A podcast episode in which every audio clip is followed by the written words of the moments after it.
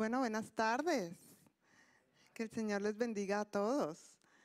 Por favor, mira a la persona que está a su lado y salude, y atrás, así, como es nuestro estilo ahora, ¿verdad? Esperamos que pronto con la ayuda de Dios podamos saludarnos de abrazo de nuevo. De verdad, eso lo anhelamos y confiamos en el Señor que así será. Bueno, primero quiero darles la bienvenida y quiero preguntar si hay alguien que nos visita hoy por la primera vez. ¿Hay alguien, hay alguien que nos visite hoy por la primera vez? Todos viejos conocidos. Entonces, bienvenidos a todos, que el Señor de verdad les bendiga y que hoy puedan tener un tiempo de gran bendición como en esta fiesta, ¿verdad? Que hacemos cada domingo, esta, esta fiesta y reunión familiar. Bueno, primeramente quiero hablar de las tarjetas de conexión que hemos venido hablando en los últimos domingos. Y estas tarjetas es con la finalidad de las personas nuevas puedan poner aquí sus datos.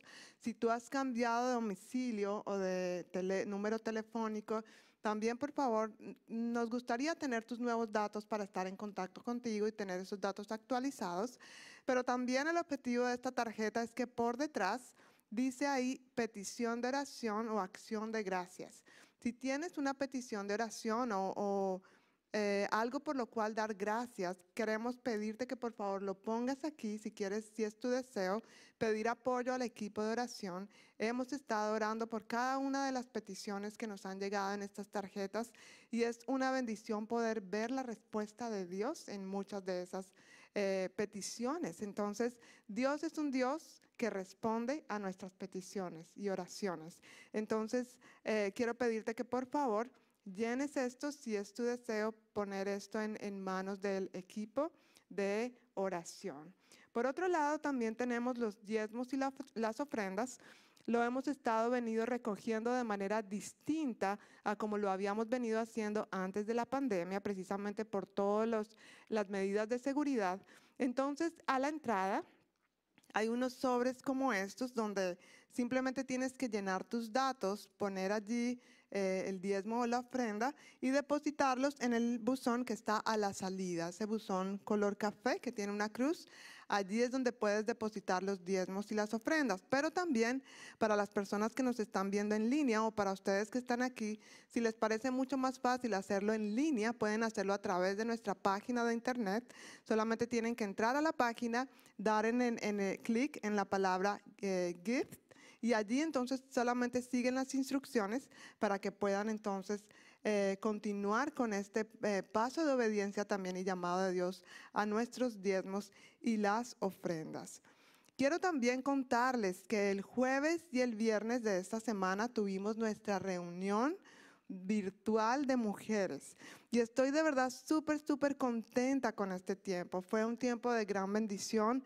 He recibido después de las reuniones eh, testimonios de algunas de nuestras mujeres contándonos cómo el Señor tocó sus vidas a través de unas palabras que el Señor eh, habló en este tiempo.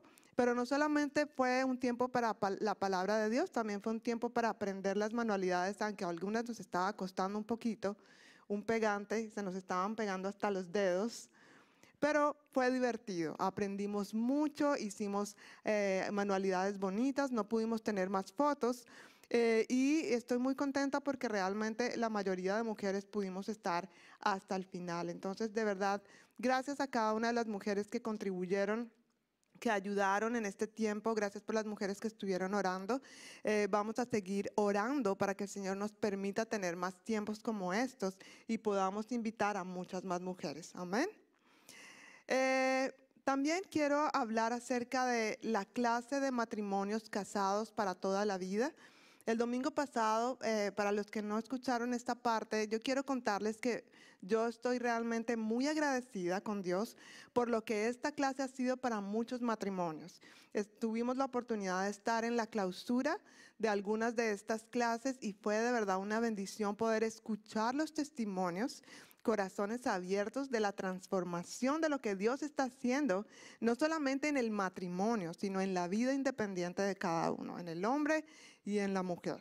Fue una bendición escuchar esto y de verdad que esto animó muchísimo mi corazón y quiero animarte a que si tú estás en el plan de, o piensas que eh, tu matrimonio necesita algo refrescante, esto es para ti. Pero también si ustedes están bien en el matrimonio y ustedes dicen, no, realmente nosotros en este momento estamos muy bien, quiero decirte que también esta clase es para ti porque nunca paramos de aprender, nunca paramos de conocer lo que Dios tiene para nosotros como familia y como matrimonio. Entonces, quiero animarte, por favor, a que si tú te animas a tomar esta, esta clase, que por favor al final van a estar David y Ana Gladys. David está levantando su mano para los que no lo conocen. Y al final, entonces, para que por favor, antes de salir, tú anotes tus nombres en ese papel.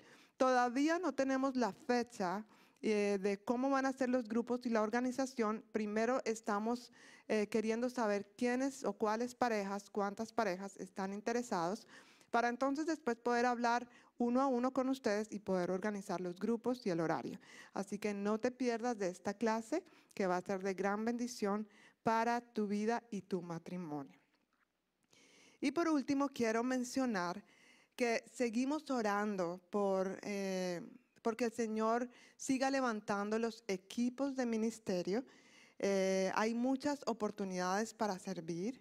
Eh, hay muchas cosas por hacer y estoy segura que Dios ha derramado en cada uno de ustedes dones y talentos que los puedes poner al servicio del Señor y va a ser de bendición para ti y va a ser de bendición para toda la iglesia.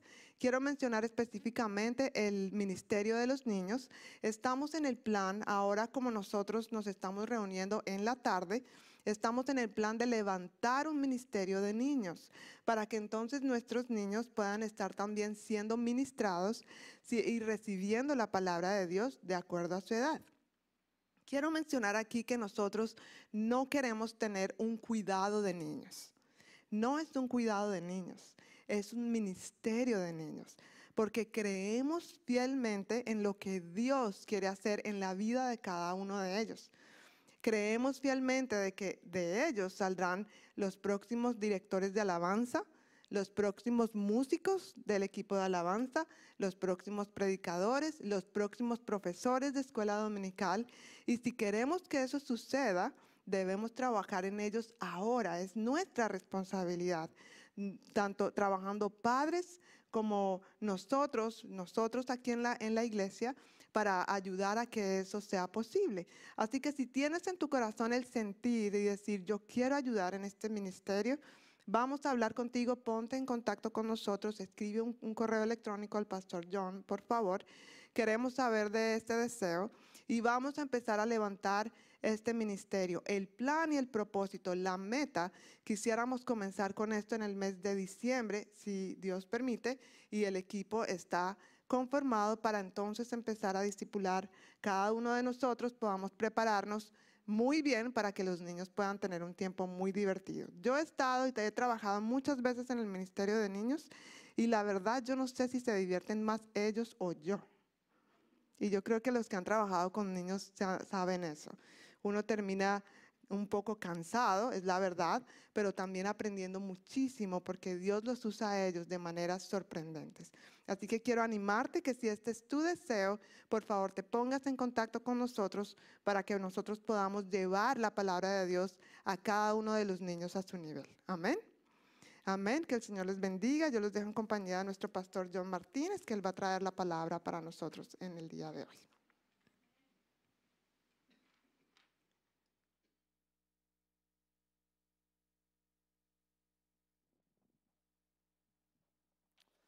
buenas querida familia. Que el Señor les bendiga. Bienvenidos, qué bueno verlos. Espero que usted diga lo mismo, qué bueno verlo. Gracias.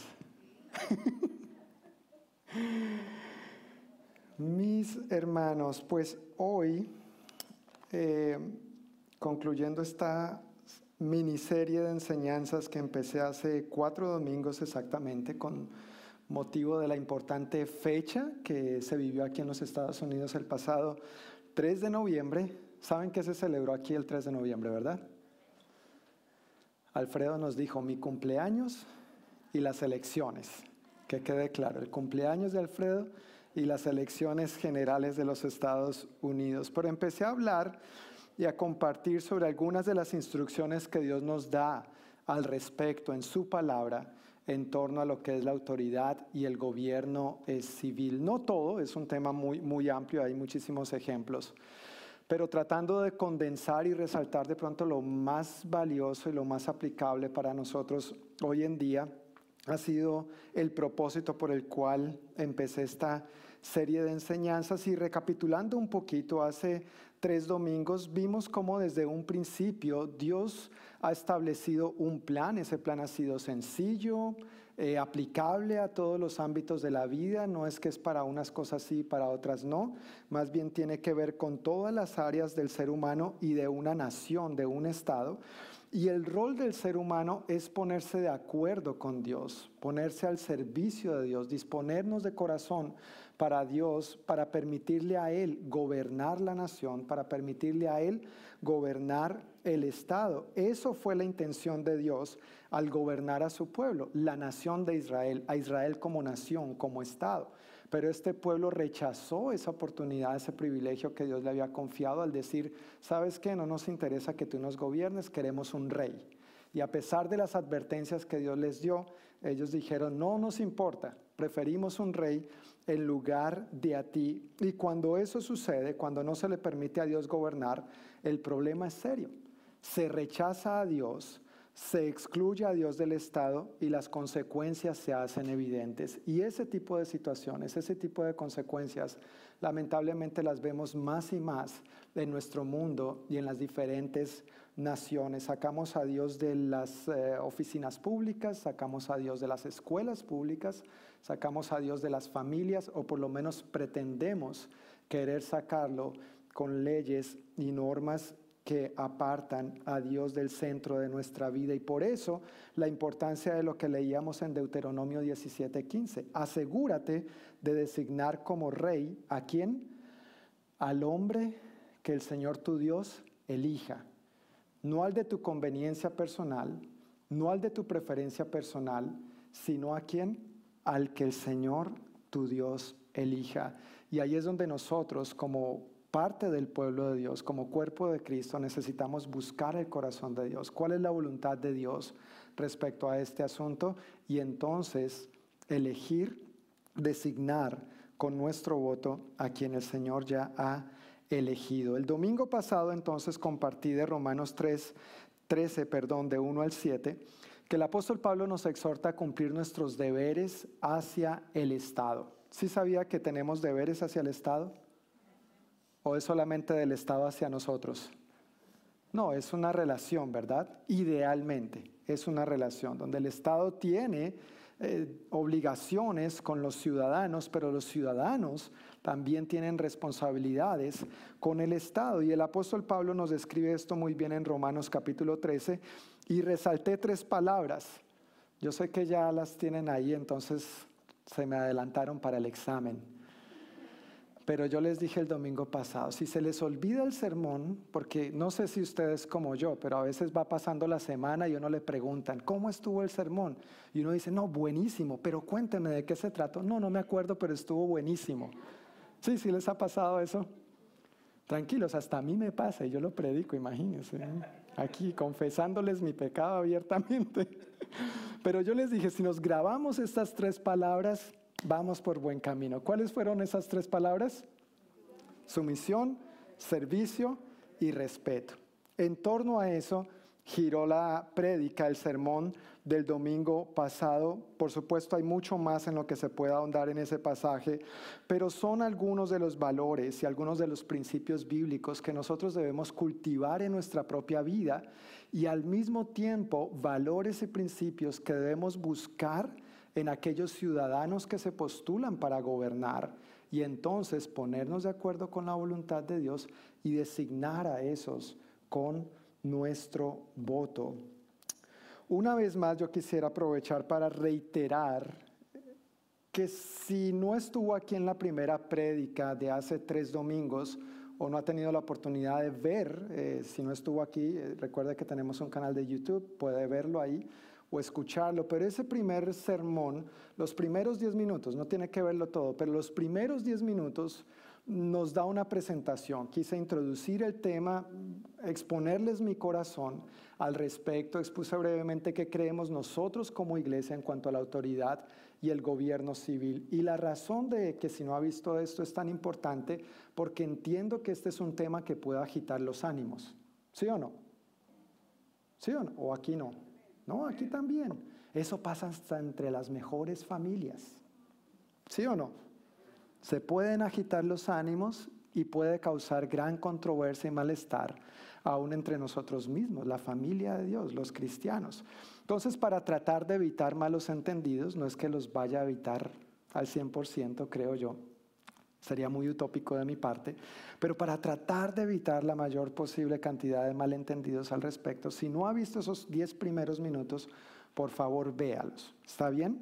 Para que entienda mi corazón, para que se ubique y estemos más de acuerdo en la misma página. Y recuerde, si tiene algún problema, queja, sugerencia o reclamación, Pastor Ricardo ya me está mirando. No, con el Pastor Ricardo no, pero conmigo.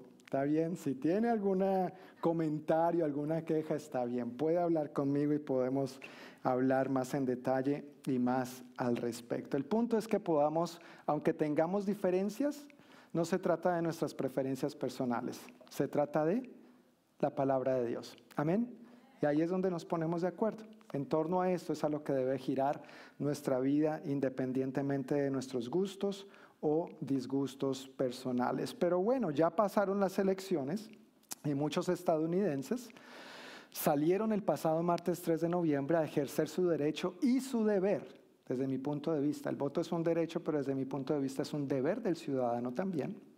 Y eh, hicieron eso para designar nuestros próximos gobernantes. Yo estoy seguro que algunos designaron con su voto, como leímos en Deuteronomio 17:15, designaron al que Dios había elegido y tal vez algunos no, designaron a alguien más bien inclinados por preferencias o conveniencias personales y si me permite decirlo así muy muy abierta, clara y peladamente, más bien por egoísmo, ¿no? De lo que me conviene a mí, de lo que me favorece a mí y no de lo que nos conviene o nos favorece a todos como nación desde la perspectiva bíblica, desde el corazón de Dios. Yo estoy también convencido de que sea lo uno o sea lo otro, pues definitivamente ya hay personas designadas para gobernar. Y estas elecciones fueron bien interesantes. Días después ya sabemos quién es nuestro próximo presidente y vicepresidenta. Primera vicepresidenta, ¿verdad? De los Estados Unidos. Primera vez una mujer en este cargo. Pero además tenemos gobernador y otra serie de cargos públicos importantes para gobernarnos por el próximo eh, periodo. Y al concluir esta serie de enseñanzas hoy, yo quiero compartir tres pasajes, tres pasajes puntualmente del Nuevo Testamento. Eh, en los cuales podemos ver cuál es la actitud o cuál debería ser la actitud correcta de un cristiano, de un hijo de Dios hacia las autoridades y el gobierno civil. ¿Estamos de acuerdo en esto? ¿Qué les parece si oramos? ¿Sí? Yo necesito orar para hablar de este tema. Bueno, de todos, pero este en particular. Señor, muchísimas gracias te damos por tu palabra. Hoy una vez más, gracias por el sabio consejo que tú nos das en ella para atender tantos y diversos aspectos de la vida. No solamente asuntos que podríamos catalogar como meramente espirituales, aunque esto es bien espiritual también, se trata de permitirte a ti señorear soberanamente sobre una nación a través de la vida de cada individuo.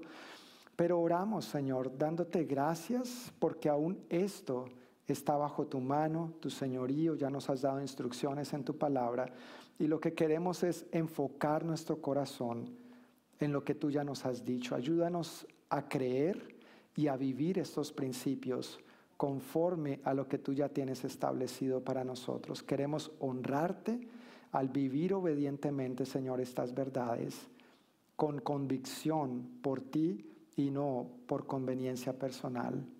Háblanos, Señor renueva nuestro entendimiento, nuestra manera de pensar respecto a este tema y que esta sea un área más en la que te permitamos a ti gobernar en nuestras vidas. En el nombre de Jesús. Amén. Amén. Sí, si está de acuerdo puede decir amén.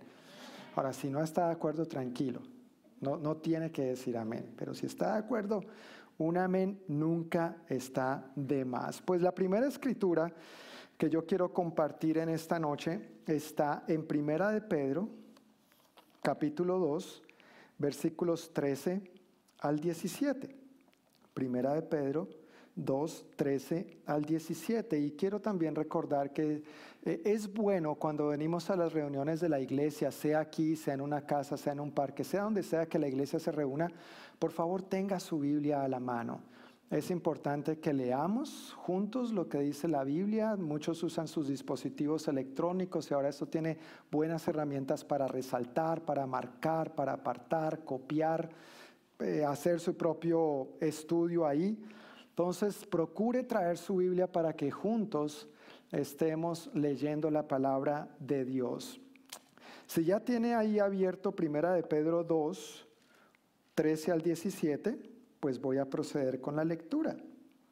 Dice el apóstol Pedro, por amor al Señor, sométanse a toda autoridad humana, ya sea al rey como jefe de Estado o a los funcionarios que él ha nombrado, pues a ellos el rey los ha mandado a que castiguen a aquellos que hacen el mal y a que honren a los que hacen el bien. La voluntad de Dios es que la vida honorable de ustedes haga callar a la gente ignorante que los acusa sin fundamento alguno. Pues ustedes son libres, pero a la vez son esclavos de Dios. Así que no usen su libertad como una excusa para hacer el mal. Respeten a todos y amen a la familia de creyentes. Teman a Dios y respeten al rey. Por un lado, el domingo pasado ya hablé bastante sobre la sumisión, así que no voy a entrar tanto en detalle en este tema nuevamente, pero es algo que el apóstol Pedro nuevamente vuelve a mencionar aquí y básicamente reitera lo que ya Dios nos ha dicho en su palabra de una u otra manera, pero reitera muy puntualmente lo que el apóstol Pablo citó en Romanos capítulo 13. Lo que quisiera mencionar hoy en cuanto a la sumisión son brevemente dos aspectos. Por un lado, la sumisión es un acto de fe. Yo no sé si usted había escuchado esto anteriormente, pero la sumisión es un acto de fe. Y yo le voy a mencionar dos razones por las cuales es un acto de fe. Número uno, es un acto de fe porque me someto a una persona imperfecta, pero creo que Dios es capaz de gobernar por medio de esa persona imperfecta. Creo que Dios es capaz de cumplir sus propósitos y llevar a cabo su buena voluntad aún en medio, en y por medio de esa persona imperfecta. Al leer el Antiguo Testamento podemos darnos cuenta de esto ampliamente. Dios usó a Nabucodonosor. ¿Recuerdan eso? Dios usó a Darío, Dios usó a Ciro, Dios usó a Faraón. Dios usó a cuántas personas imperfectas y podríamos decir que hasta el mismo Nerón ¿verdad? Y Herodes y toda esta gente. Entonces, ¿por qué Dios habría de cambiar de parecer hoy en día? Si Él sigue siendo el mismo ayer y hoy por los siglos, Dios sigue usando a estas personas. Pero para yo someterme requiere de mí fe, creer que Dios sigue siendo Dios, que Él sigue siendo soberano, que Él sigue estando sentado en su trono. Y aunque el que gobierna sea de mi agrado o no, Dios sigue siendo Dios y toda autoridad proviene de Él. Entonces la sumisión es un acto de fe, por un lado, por esa razón, pero por otro lado es un acto de fe porque la sumisión se basa en la suprema autoridad de Dios. Ya vimos que no hay autoridad que Dios no confiera. Eso lo vimos el domingo pasado. Toda figura de autoridad sean los padres en casa, sea el gobierno en el estado, en la nación, sea el director de la escuela o el maestro en la escuela, sea el pastor en la iglesia, sea el jefe en el trabajo, toda autoridad, dice la Biblia, proviene de quién? De Dios. Y es un acto de fe para mí creer que ese jefe, ese papá, esa mamá, ese presidente, ese gobernador, ese pastor es imperfecto, pero aún así yo creo que Dios les ha dado la autoridad. Se basa la, la sumisión, perdón, en confiar, creer que es de Dios, que proviene de Dios. Y al yo creer eso, entonces puedo descansar en que Dios está en control. Un fruto de creer que Dios ha instituido la autoridad, ¿sabes cuál es? La sumisión. Pero cuando nosotros creemos que la autoridad es un asunto meramente de corrupción o de politiquería o de favoritismos, de preferencias personales, es difícil someternos porque no estamos depositando nuestros ojos y nuestro corazón, nuestra fe y confianza en Jesús, quien es Señor, sino que estamos creyendo que esa autoridad está directamente sobre esas personas. Y por supuesto, como seres humanos, no es que confiemos mucho los unos en los otros, pero cuando yo deposito mi fe en esa área también en Dios, me va a ser más fácil ver desde la perspectiva divina cómo es que funcionan las autoridades, cómo es que funciona el gobierno y a pesar de sus imperfecciones, Dios es capaz de seguir llevando a cabo su voluntad que es buena, agradable y perfecta. ¿Usted lo cree? No tiene que decir amén si no lo cree. Permítame adelantarme aquí. Pero si usted lo cree, gloria a Dios. Pero si tiene conflictos con eso todavía, pues es un área en la que Dios le está invitando a usted y a mí también a confiar más en Él, a depender más de Él. Él es bueno, Él es Señor, Él es soberano. Por otro lado, la sumisión es un acto de amor. Por un lado, la sumisión es un acto de fe, por otro lado, la sumisión es un acto de amor. ¿Por qué la sumisión es un acto de amor? Comienza el apóstol Pedro en ese versículo 13 diciendo, ¿qué dice su Biblia y la mía? Por amor a quién? Al partido político. ¿Sí? No, no, no, no, no. Se llama el partido político, yo no voy a entrar en detalles. ¿Está bien? Pero aquí, como creyentes, si hay un partido al que tenemos que echarle ganas, es el partido divino, es el partido celestial, es el verdadero reino al cual usted y yo pertenecemos. Y aquí dice que por amor a quién? Por amor al Señor, sométanse a toda autoridad humana, ya sea al rey como jefe de Estado o a los funcionarios que él ha nombrado. Toda autoridad legítima procede de Dios y porque procede de Dios, entonces yo entiendo que al someterme es un acto de amor. ¿Hacia quién? Hacia Dios. E-, es, es por amor al Señor. Si yo digo que amo al Señor, un fruto de ese amor, entre tantos otros que se mencionan en la Biblia, ¿cuál es? La sumisión, la sumisión. Y como expliqué el domingo pasado, no es una sumisión ciega y bruta y sin... No como Shakira, bruto, ciego y sordomudo, no, no, no. ¿Sí? han escuchado esa canción de Shakira? No? Sí. Bueno, para los que la han escuchado, y yo, ¿no es cierto? Para los que la han escuchado y yo, no se trata de una sumisión bruta, ciega y sordomuda, no, se trata de una sumisión con entendimiento y como ya lo expuse el domingo pasado. Pero al entender que proviene de Dios, e, es un fruto que yo ofrezco a Dios en mi vida. Señor, porque todo esto proviene de ti y porque te amo, tú me dices que me someta, yo me voy a someter. Y aquí todos los hijos que viven con papá y mamá dicen un fuerte amén. Gracias hijos, gracias muchachos. Nosotros los padres no somos perfectos. Amén, papás. ¿Sí se han equivocado, papás, mamás? Sí, nos equivocamos. Y la verdad es que a veces tenemos que decirles a nuestros hijos, mira, ¿sabes qué?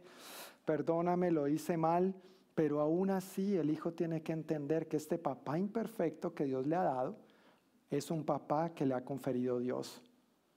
Y jovencitos, niños, por amor a Dios, tienen que entender que esto proviene de Dios y es para su bien. Igual nosotros como habitantes de una nación o estado. Dios pone autoridades sobre nosotros y no tenemos por qué hacerle pataleta o rabieta. Tenemos que confiar en que es la soberana, soberana mano de Dios obrando y actuando en medio de todo esto. Ya que toda autoridad legítima procede de Dios, entonces someterme a estas autoridades honra a Dios. ¿Quiere usted y yo, queremos honrar a Dios? ¿Cuál es una manera de honrar a Dios? Sometiéndonos a estas autoridades. Si a veces uno se pregunta, ¿cómo hago para agradar a Dios? Sométase, sométase. ¿Sí? Es una manera que da honra y gloria a Dios. Y por esa razón el apóstol Pedro nos insta a nosotros los cristianos a que nos sometamos a estas autoridades legítimas, sean creyentes o no. Cuando no nos sometemos a las autoridades, cuando desobedecemos abiertamente a las autoridades, yo quiero que sepamos, hermanos, que indirectamente estamos desobedeciendo a quién? A Dios. Porque la autoridad proviene de quién? De Dios. Entonces, si un hijo desobedece a su papá, no es que esté desobedeciendo tanto a papá y a mamá, no es que esté tanto deshonrando a papá y mamá. Indirectamente está desobedeciendo y deshonrando a quién? A Dios. Si se le falta el respeto a una autoridad civil o gubernamental, no es esa persona. Claro, estamos hiriendo, estamos lastimando a esa persona, pero indirectamente a quién estamos deshonrando? A Dios. Y eso se ve en todas las esferas de la vida. En el versículo 16 de Primera de Pedro 2, el apóstol Pedro dice, pues ustedes son libres, pero a la vez son esclavos de Dios. Así que no usen su libertad como una excusa para hacer el mal. Hay un concepto de libertad que nuestro mundo ha tergiversado, mal entendido y mal aplicado. Lo que el mundo llama libertad, y, me refiero a mundo como la corriente que va en contra de lo que proviene de Dios, cuando me refiero a que el mundo ha tergiversado lo que la libertad significa, la libertad desde la perspectiva mundana es libertinaje. Viva como le dé, eso mismo. Viva como quiera. Usted es dueño de usted mismo. No, usted no es dueño de usted mismo. Mi dueño es Dios. Jesús es mi Señor. Él dirige este barco. No hago lo que yo quiero ni como a mí me dé. Lo hace el Señor. Y mi tarea es rendirme a sus pies. Y fue así como Él diseñó para que funcionara bien la cosa. Pero cuando viene este engaño y esta mentira de que en realidad lo que Dios es quiere oprimirnos y hacernos como sus esclavos, hay un mal y errado entendimiento de lo que es ser un esclavo de Dios. Si uno es un esclavo de Dios es porque entiende lo que Cristo ha hecho por uno. Y en respuesta, yo por amor me hago su esclavo, yo por amor me hago su siervo, yo por amor me someto a Él y me someto a mis autoridades porque quiero honrarlo a Él y hacer su voluntad. Son conceptos muy diferentes de lo que el mundo nos presenta a lo que Dios nos presenta a través de su palabra. ¿Cuál de los dos conceptos has abrazado tú? ¿Cuál es tu filosofía de vida? ¿Vivir como te dé la o vivir como Dios lo ha establecido? ¿Cuál es el fruto que esperas? ¿Qué vas a cosechar? De acuerdo a lo que tú escojas, así mismo van a ser los frutos. ¿Quieres los frutos de parte de Dios? Yo los quiero. ¿Los quieres tú? Bueno, para eso estamos aquí, para aprender lo que dice la palabra y procurar alinearnos con lo que la palabra dice para nosotros. La libertad desde la perspectiva bíblica no consiste en hacer lo que yo quiera, sino en hacer aquello que es coherente con la voluntad de Dios. Y esa es verdadera libertad. Por eso es tan importante que si yo digo soy un creyente, mis acciones, mis hechos, mis palabras, mis pensamientos, mi estilo de vida debe ser coherente con lo que yo digo, creer. Si yo digo que amo al Señor, eso debe ser coherente con lo que yo hago. Imagínese si un esposo ama a la esposa y le dice, no, es que mi manera de amarte es, ¿eso será coherente? No. Tenemos un dicho en Colombia que dice, porque te quiero, te aporrio. Obviamente no es un dicho de la iglesia, ni es un dicho cristiano, quiero aclarar, es un dicho mundano. Porque te quiero, te doy. Y es mi manera de mostrarte amor. No, eso no es amor, no es amor bíblico. Si yo digo amar al Señor, yo voy a procurar alinear mi vida con lo que Él ha establecido y ha instituido en su palabra. Dice aquí el apóstol Pedro que somos libres, pero que no usemos esa libertad para hacer lo que nosotros queramos. ¿Eres libre en Cristo? Si has aceptado a Cristo como tu Señor y Salvador, te tengo una buena noticia. Tú eres libre en Cristo. Amén. Esa es la verdad de lo que dice la Biblia. Ahora, si no has aceptado a Cristo como tu Señor y Salvador, te tengo otra buena noticia. ¿Por qué no aceptarlo hoy? Amén. ¿por qué no rendir tu vida a Cristo? Y entonces permitirle a Él derramar esta verdadera libertad y no ese concepto o erradicar de ti ese concepto de libertinaje y de falsa ilusión de que tú puedes vivir como se te antoje y ser libre de las consecuencias. Sin embargo, esta libertad que tenemos en Él, no debemos aprovecharla o usarla como un pretexto para pecar al no someternos e irrespetar a nuestras autoridades. ¿Sí me hago entender? La libertad que tenemos en Cristo no debemos usarla como un pretexto para escudarnos y decir es que yo no tengo que hacer lo que las autoridades digan, yo puedo vivir como yo quiera, Dios es mi autoridad máxima y eso es verdad, pero no es toda la verdad. Dios ha establecido autoridades y debemos someternos a ellas. Y una muestra de eso es como concluye el apóstol Pedro esta sección. Versículo 17 dice, respeten a todos y amen a la familia de creyentes, teman a Dios y respeten al rey. En la nueva versión internacional este versículo dice, den a todos el debido respeto. Dos puntos. ¿En qué consiste dar a todos el debido respeto? Amen a los hermanos, teman a Dios y respeten al rey. ¿Está clara esa parte? Una primera parte.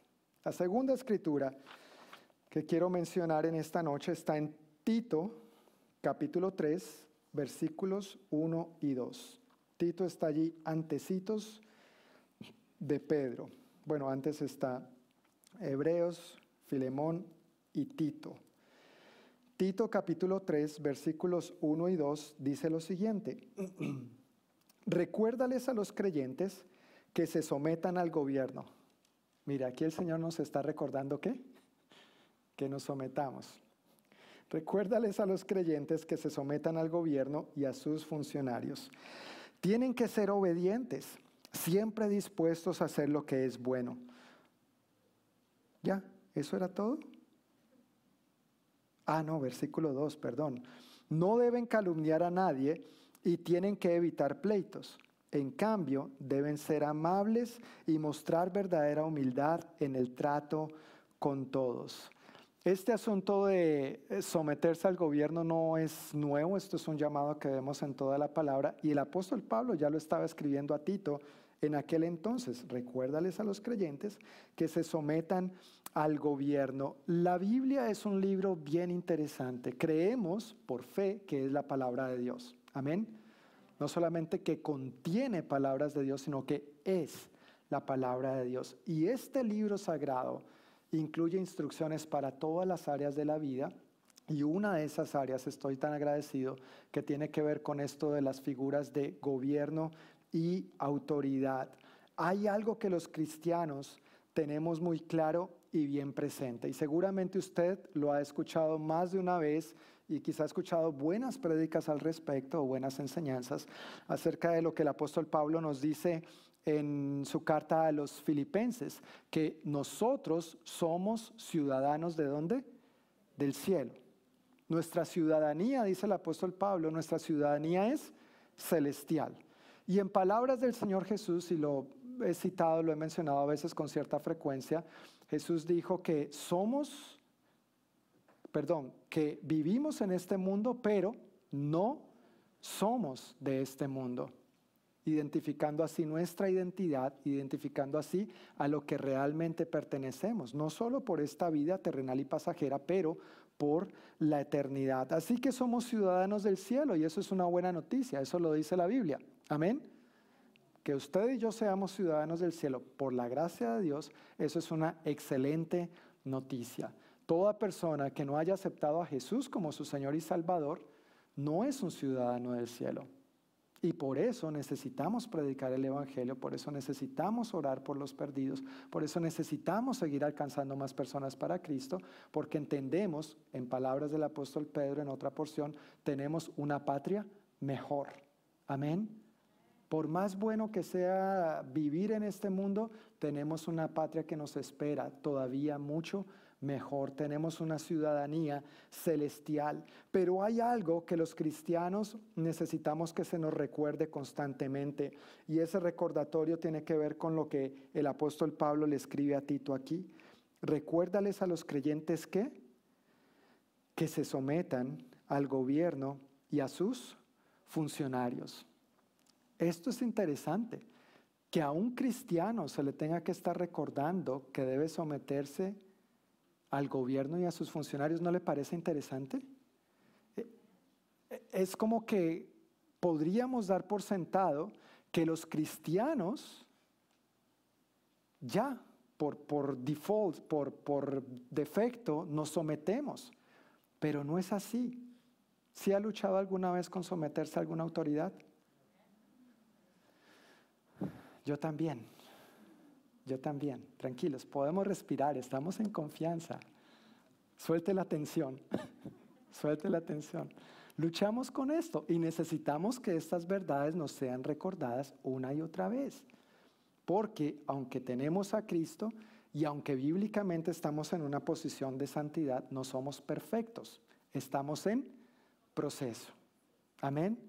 Estamos en proceso y esta es una de esas áreas en la que tenemos que seguirle permitiendo a Dios llevar a cabo su proceso en nosotros y ayudarnos a entender más sus conceptos. Pero aunque somos ciudadanos del cielo y tenemos que cumplir con nuestras responsabilidades, con nuestra patria celestial, viviendo en esta tierra como dignos representantes del rey y el reino al que representamos, también usted y yo vivimos en una patria terrenal y en esta patria y en cualquier otra hay normas, hay leyes, hay reglas que la rigen. Y usted y yo somos llamados a cumplir esas normas, esas leyes y someternos a nuestros semejantes y a las autoridades que Dios ha puesto sobre nosotros. De tal modo que, como dice aquí el apóstol Pablo a Tito, de tal modo que por nuestra buena conducta, de tal modo que por nuestra amable actitud hacia todos, sin excepción, nosotros podamos influenciar positivamente en nuestro entorno, promover el bienestar de la sociedad, promover el bienestar de la nación y así también propiciar un buen testimonio del Evangelio. ¿No se ha dado cuenta que a veces hay personas que dicen ser cristianas y usted dice, uy, pero si ese es cristiano, entonces yo soy San Pedro? ¿Sí le ha pasado o no? Ah, gracias. Y tal vez a otros les ha pasado al contrario con nosotros. No voy a preguntar si le ha pasado o no, no espero que me diga amén. Por favor. pero, pero es importante que nosotros al someternos de esta manera entendamos que estamos contribuyendo al bienestar de la nación y promoviendo al buen testimonio del Evangelio.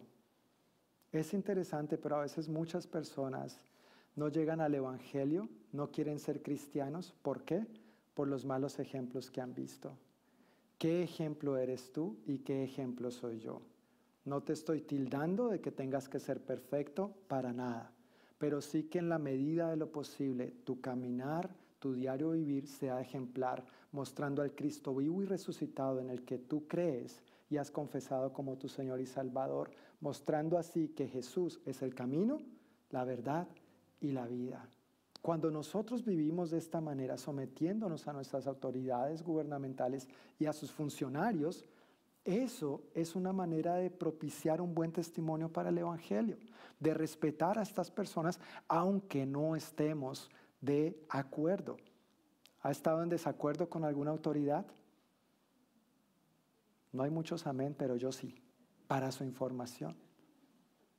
Estamos en desacuerdo constantemente con las autoridades. No nos parecen ciertas cosas.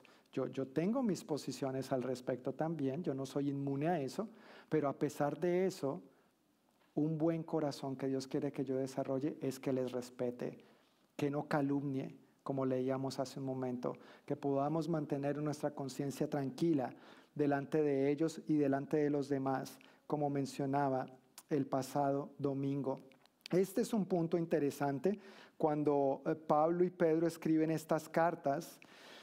Eh, ¿Saben quién era el gobernador del imperio romano en aquel entonces? ¿Quién era el presidente? En ese tiempo conocido como emperador, porque era un imperio. ¿Quién era? Nerón. ¿Y saben quién era Nerón? Nerón era un dulce. No, Nerón era terrible, impío, pagano y brutal, brutal, en la manera como él persiguió, él y el imperio persiguieron a los cristianos, por ejemplo. Y aún así, Pablo y Pedro le están escribiendo a los cristianos que sométanse. Ellos no estaban viviendo un gobierno color de rosa.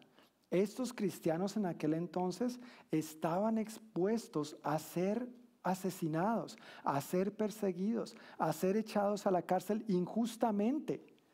Y aún así, Pedro y Pablo les dicen, mis hermanos, ¿saben qué? Tienen que someterse por amor al Señor, por respeto a ellos, para que su buen trato dé buen testimonio del Evangelio y muchos más lleguen a los pies de Cristo. Otra cosa interesante del imperio romano en aquel entonces es que el imperio requería que todos los habitantes en el imperio romano, todos los que habitaran el imperio romano, tenían que adorar al emperador, tenían que rendirle culto única y exclusivamente al emperador.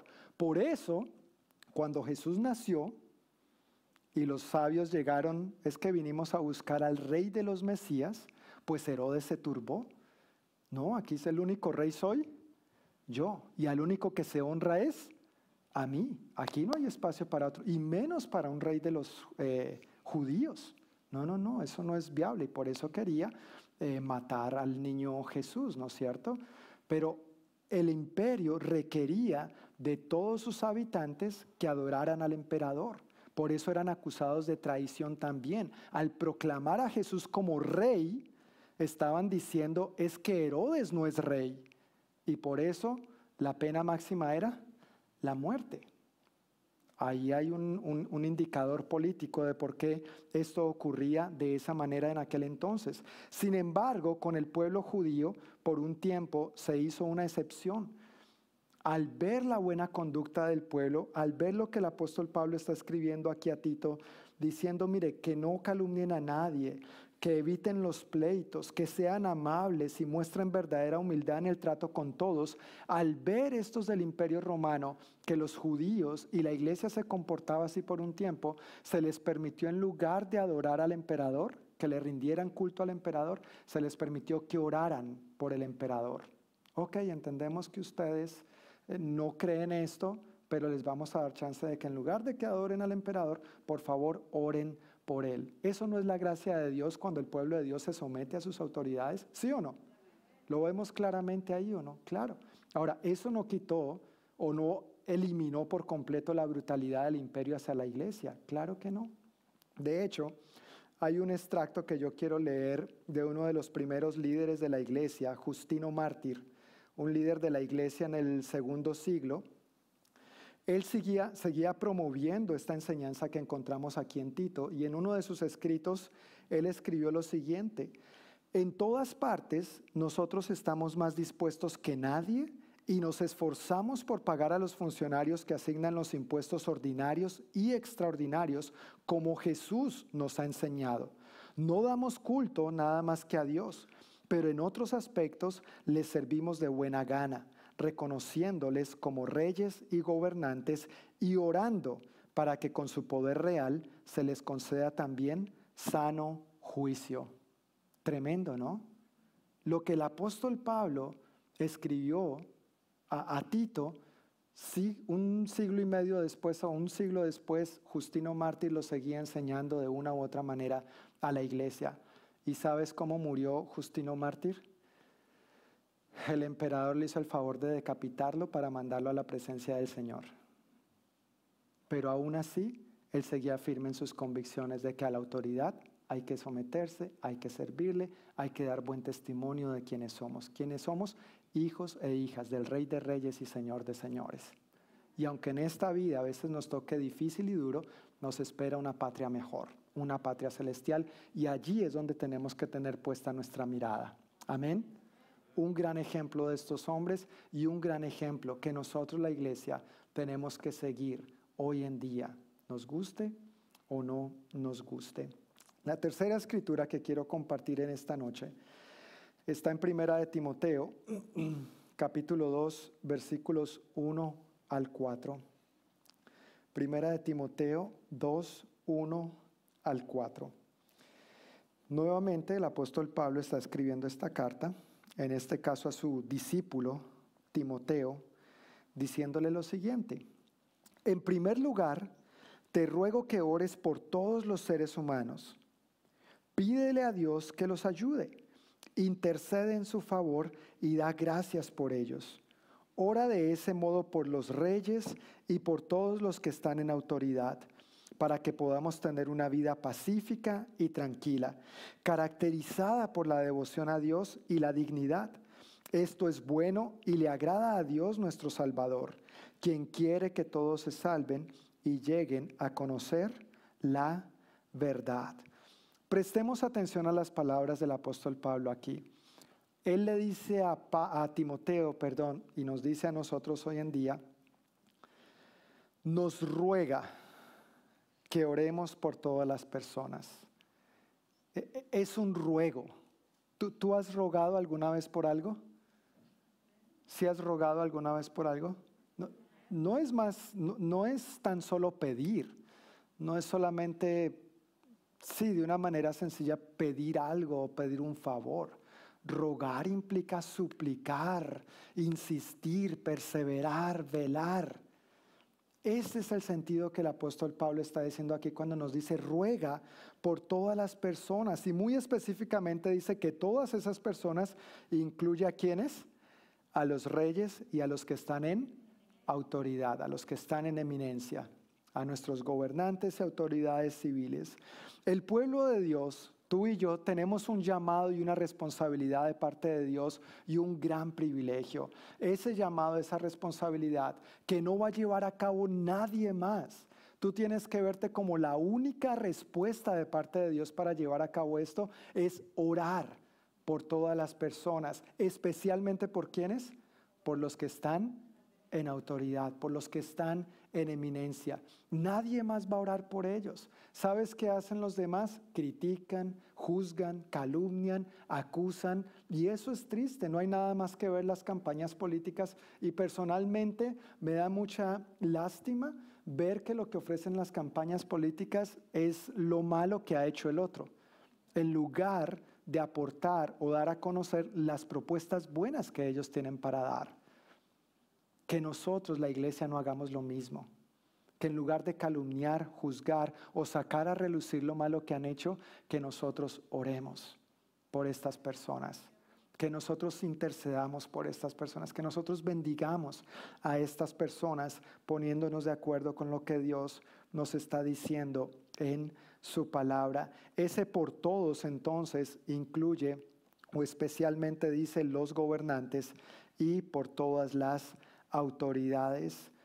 Estemos de acuerdo o no, Pablo nos instruye aquí a orar por ellos. ¿Hay cosas de los gobernantes que a usted le gustan? ¿Sí o no? Sí, hay cosas que nos gustan. ¿Hay cosas de nuestros gobernantes que no nos gustan? También hay cosas que no nos gustan, hay cosas con las que estamos de acuerdo abiertamente, hay cosas con las que clara y evidentemente no estamos de acuerdo, pero aquí el apóstol Pablo no está diciendo si usted está de acuerdo, si esa autoridad le cae bien, si está de acuerdo con sus principios y valores, ore por ellos. De lo contrario, no. ¿Está diciendo eso el apóstol Pablo? No, dice, ore por ellos, nos ruega a que oremos por ellos y más bien nos instruye cómo orar por ellos. Pídele a Dios que los ayude, intercede en su favor, da gracias por ellos. ¿Será que nuestros gobernantes necesitan que Dios los ayude?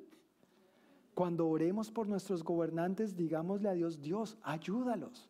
Ellos necesitan tu corazón. Inclina sus pensamientos y su corazón a hacer tu voluntad. Rodéalos de buenos y sabios consejeros. Ojalá hombres y mujeres temerosos de ti que estén ahí compartiéndoles la palabra, dándoles el consejo divino, orando por ellos, orando con ellos, para que entonces de una u otra manera terminen haciendo lo que Dios quiere que hagan. Amén. Pero eso depende mucho de nosotros, mis hermanos. Y eso es lo que el apóstol Pablo nos ruega. Pídele a Dios que los ayude. ¿Será que necesitan nuestros gobernantes que alguien interceda ante Dios en su favor? Claro que sí. Así como oramos intercediendo en favor de muchas otras personas y necesidades, pues los gobernantes y autoridades también necesitan que nosotros intercedamos por ellos. Nos hemos puesto a pensar en algún momento en sus esposas o esposos, los hijos, tal vez el, el bullying que estos niños sufren en la escuela con tantos comentarios de los amiguitos, ¿no es cierto? Debe ser difícil, debe ser difícil. Tus propios hijos y los míos están expuestos a comentarios de compañeritos en la escuela. A veces yo he escuchado, mi, mi hijo, que es lo suficientemente pequeño para entender todos los detalles de eso, pero a veces él me ha hecho algunos comentarios que yo me he quedado con la boca abierta y le he dicho, wow, ¿y de dónde escuchaste esto? No, de mis amiguitos de la escuela, pero esos amiguitos, ¿de dónde escuchan eso? ¿De dónde? De sus padres. ¿Quiénes somos padres? Ah, cuidado con lo que decimos. ¿Qué escuchan nuestros hijos y qué van después a compartir en la escuela? ¿Calumnias o palabras de bendición por nuestras autoridades? ¿Qué les modelamos? ¿Qué les ejemplarizamos? Y cuando ellos vienen a nosotros con esos comentarios, ¿cómo respondemos? ¿Los, guiamos piadosamente a lo que dice la palabra de Dios y les decimos, mira hijo, pues tal vez esté equivocado, claro que ha cometido errores, no es el ejemplo que Dios espera de un gobernante y de una autoridad en su palabra, pero ven, ¿sabes qué? Dios nos dice que oremos por ellos. Dios nos ruega que intercedamos en favor de ellos. Entonces, ¿qué te parece si oramos? ¿No crees que nuestros hijos empezarían a hacer eventualmente una diferencia en esto? y por lo menos el mundo no les, empezaría a lavar, no les empezaría a lavar el cerebro como se lo quiere lavar y más bien les vamos afirmando la palabra de Dios en su corazón, pero también en su intelecto. Tenemos que ponernos las pilas en esto, padres. Tenemos que estar en esto y todo esto, no tenemos que dudar que detrás de todo esto hay huestes espirituales de maldad queriendo sembrar confusión. Hay todo un movimiento demoníaco detrás de todo esto porque se quiere que la gente viva libre y como le dé la regalada, eso mismo, eso mismo. Ahora, ¿por qué orar así? ¿Vale la pena orar por nuestros gobernantes? ¿Vale la pena orar en esa dirección?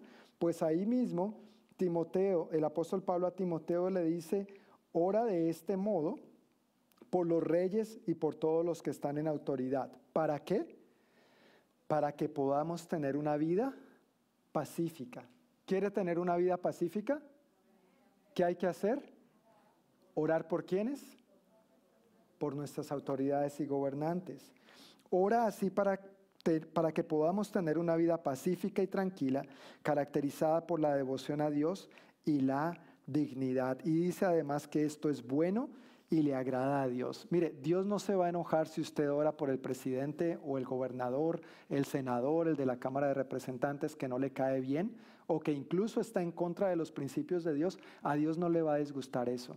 A Dios le agrada que oremos por estas personas. Es bueno y agradable delante de Dios. Cuando nosotros, los creyentes, oramos de esta manera, tenemos que entender, mire, nuestra nación es bendecida. Nuestra nación es bendecida cuando oramos por nuestras autoridades y gobernantes, pero también la iglesia disfruta de bienestar.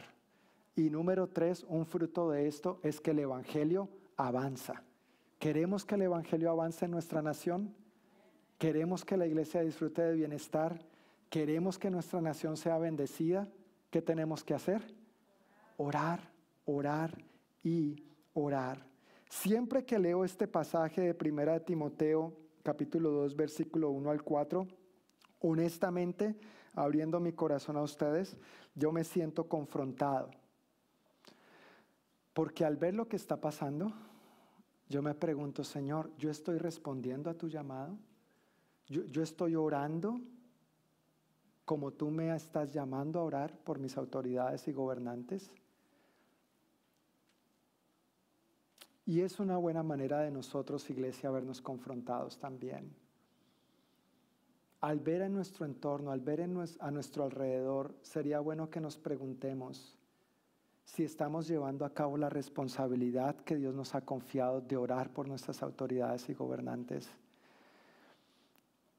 Yo no estoy diciendo que sea culpa de la iglesia, pero si nosotros la iglesia nos dormimos en los laureles, y esperamos que los que resuelvan sean los mismos políticos, le tengo una respuesta ya. No hay que esperar. La respuesta no son ellos. La respuesta eres tú. La respuesta es Dios por medio de ti. La respuesta es cuando tú y yo rogamos a Dios por nuestra nación. La respuesta es cuando tú y yo rogamos a Dios por nuestras autoridades. La respuesta es cuando rogamos a Dios por nuestras escuelas públicas, por nuestros niños, por las familias, para que las instituciones vuelvan a recapturar el sentido de Dios en su vida, en su función y el temor de Dios vuelva a permear nuestra nación. Pero eso no va a pasar por arte de magia. Eso no va a pasar de la noche a la mañana. Eso no lo van a emitir por una ley o un decreto en el Senado. Eso lo emitimos nosotros en el Espíritu por medio de nuestra oración. Y yo me pregunto, iglesia, ¿estamos respondiendo a lo que Dios nos está llamando a hacer? Nadie más va a orar por ellos. Tú y yo somos la respuesta a esto. Al mirar a nuestro alrededor, ¿qué vemos? Pero al mirar hacia un futuro, ¿Qué queremos ver? ¿Qué esperas de parte de Dios? ¿Qué es lo que anhelamos para nuestros hijos, para nuestros nietos, si es que Cristo no ha venido antes? Todos anhelamos un futuro mejor, pero no podemos ser tan ingenuos de poner nuestra confianza y nuestra esperanza en un gobierno, en un político, en un partido. Que nuestra esperanza y nuestra confianza esté en la autoridad suprema, en Dios, el Rey de Reyes y el Señor de Señores, quien imparte toda autoridad y por quien se gobierna todo en toda nación. Pero que tú y yo, mis queridos hermanos, hagamos nuestra parte. ¿Queremos disfrutar de estas bendiciones? Entonces, ¿queremos disfrutar de un buen gobierno? ¿Queremos disfrutar de una nación bendecida? ¿Queremos que la iglesia disfrute de paz, bienestar y una vida pacífica, ¿qué tenemos que hacer? Orar, orar. Yo no sé, papás y mamás, si tienen el hábito de reunirse en casa con sus niños y orar habitualmente, pero es un buen hábito que a diario oremos y que dentro de nuestras oraciones incluyamos a quienes? A nuestros gobernantes y autoridades. Que dentro de nuestras oraciones no solamente pidamos por nosotros y seamos egoístas, primero yo, segundo yo, tercero yo y lo que quede para mí. Y aunque sí tenemos necesidades de índole material, financiera, de salud, y todo eso es importante, no estoy diciendo que no, pero es bueno mirar un poquito más allá e interceder en favor de otros aún interceder por aquellos que están en posición de autoridad y gobierno, que quizá no nos caen bien, por quienes quizá nos hemos sentido ofendidos, quienes quizá de una u otra manera han abusado de su autoridad, no entendiendo que están ahí como siervos de Dios para el bien de los demás. Pero recuerda, tu tarea y la mía no es juzgarles, ni condenarles, ni acusarles. Ellos van a rendir cuentas a Dios un día pero que nosotros tengamos nuestra conciencia tranquila y limpia delante de Dios y delante de nuestros semejantes. Que en lugar de que brote de nuestros labios una calumnia, que en últimas viene de nuestro corazón, porque de la abundancia del corazón habla la boca, que en lugar de que brote una calumnia, un juicio apresurado, muchas veces a priori, sin tener todos los, todos los detalles, que más bien brote naturalmente una palabra de bendición hacia ellos. Amén. Yo quiero invitarles a que se pongan de pie. Vamos a orar para concluir y para poner esto en práctica, porque el apóstol Pablo nos dice, nos ruega que oremos. Yo, yo quisiera que al inclinar nuestros rostros y cerrar nuestros ojos, aún los niños, aún los chiquitines, si por favor cada uno pueda ahí en su corazón rogar a Dios por nuestras autoridades y por nuestros gobernantes. Bendíceles. Si hay algo que sientas en contra de ellos por su negligencia, por su trato, por su abuso, por su libertinaje, por su contrariedad a Dios, a tus principios, a tus valores, di, confiesa, yo los perdono. Yo los perdono, yo lo perdono, yo la perdono. Y ahora yo decido bendecirles en el nombre de Jesús. Toma unos segundos ahí para rogar a Dios por ellos, por favor.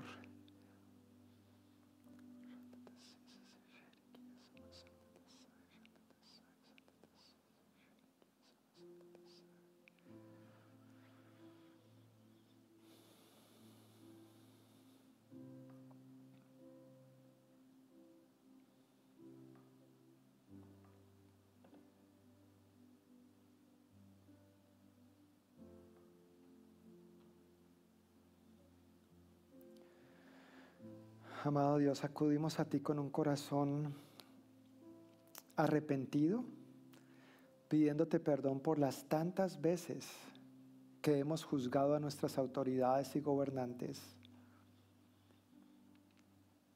sin siquiera tener todos los detalles o simplemente escuchando rumores. Perdónanos porque en lugar, Señor, de ponernos de acuerdo con tu verdad, para orar por ellos, para bendecirlos, para declarar tus promesas sobre sus vidas, sabiendo que son personas que también te necesitan. A veces nos hemos puesto de acuerdo con otros para destruirlos, para diseminar falsa información, falsas acusaciones. A veces tal vez hasta nos ha enervado, nos ha hervido la sangre, Señor. Y abiertamente hemos hablado mal. Por favor, perdona nuestra necedad. Transforma nuestro corazón y renueva nuestra mente en este sentido, Señor, y ayúdanos a ver esta área de la vida, de la autoridad y el gobierno civil, como tú lo ves, como tú lo has establecido, como tú lo has instruido, como tu iglesia amada, Señor, queremos hacer la diferencia.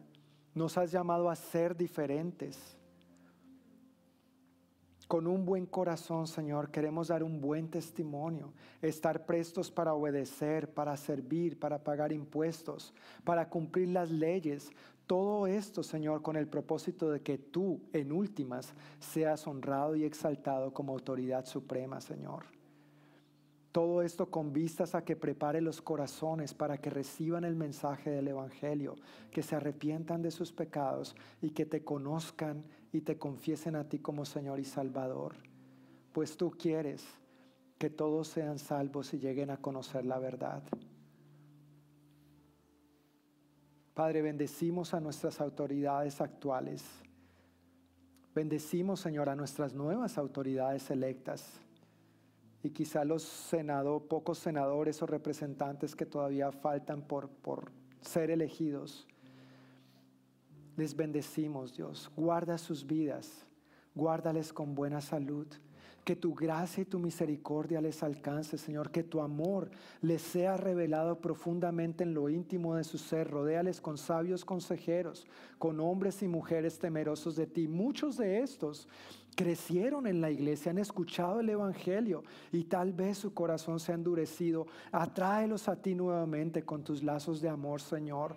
Toca sus corazones en el nombre de Jesús. Quebranta todo orgullo, rompe toda altivez, Señor. Todo conocimiento que se ha levantado en contra de ti en sus vidas, deshazlo, Señor. Deshazlo por el poder de tu amor. Permite, Señor, que nuestras autoridades y gobernantes civiles experimenten tu gracia en todas las áreas de su vida, incluida la gracia de gobernar, porque proviene de ti, le ha sido conferido de ti esta autoridad, Señor. Inclina sus corazones y sus pensamientos a hacer tu buena voluntad en esta y en todas las áreas de su vida. Bendecimos a sus cónyuges, bendecimos a sus hijos, bendecimos a sus padres. Guarda, Señor, cada familia de nuestras autoridades y gobernantes civiles y ayúdanos, Señor, a nosotros a tenerlos presentes y pendientes, rogando a ti por ellos constantemente. Y no solo cada cuatro años, cada cuando hay elecciones, cada cuando como iglesia nos vemos amenazados porque ciertos candidatos o ciertas propuestas vemos que no van de acuerdo a tu buena voluntad, Señor. Ayúdanos a hacer de esto un hábito en nuestra vida. Que al mirar a nuestro alrededor nos motive fervientemente tu Espíritu Santo a tomar cartas en el asunto y orar, rogar, interceder. Y que empecemos a ver un cambio en el ambiente, Señor, que, empecemos a ver un fluir poderoso de parte tuya, Dios. Gracias por usarnos, gracias por usarnos a nosotros como tus hijos, gracias por usar a tu iglesia a lo largo y ancho de esta nación, pero a lo largo y ancho de toda la tierra, Señor, de tal modo que ejerzamos una gran influencia sobre las decisiones, las políticas, las leyes de nuestras naciones. Gracias que nuestro mayor privilegio es ser ciudadanos del cielo. Pero mientras estamos en esta tierra, Señor, queremos hacer lo correcto, honrándote a ti y teniendo nuestra conciencia limpia también. Padre, oro por cada uno de mis hermanos aquí presentes, pidiéndote que tú los bendigas que esta sea una semana de protección, de provisión para todas sus necesidades, que tú les bendigas con tu paz, que hagas resplandecer tu rostro sobre ellos, Señor. Y que sea una semana en la que experimentemos, Dios, el fluir y el mover poderoso de tu Santo Espíritu en nosotros y a través de nosotros, estableciendo tu reino y tu verdadera autoridad donde quiera que estemos. Guarda nuestra salida y nuestra entrada. Bendice a nuestros hijos. Ayúdalos, Señor, en sus estudios, en sus escuelas. Y que ellos, Señor, también hagan una gran diferencia en esos lugares. En el nombre de Jesús. Amén y amén. Amén, mis hermanos. Que el Señor les bendiga. Con el favor de Dios. Nos vemos el próximo domingo a la misma hora por el mismo canal. Reciban un abrazo social o físicamente a la distancia y que tengan una bendecida semana.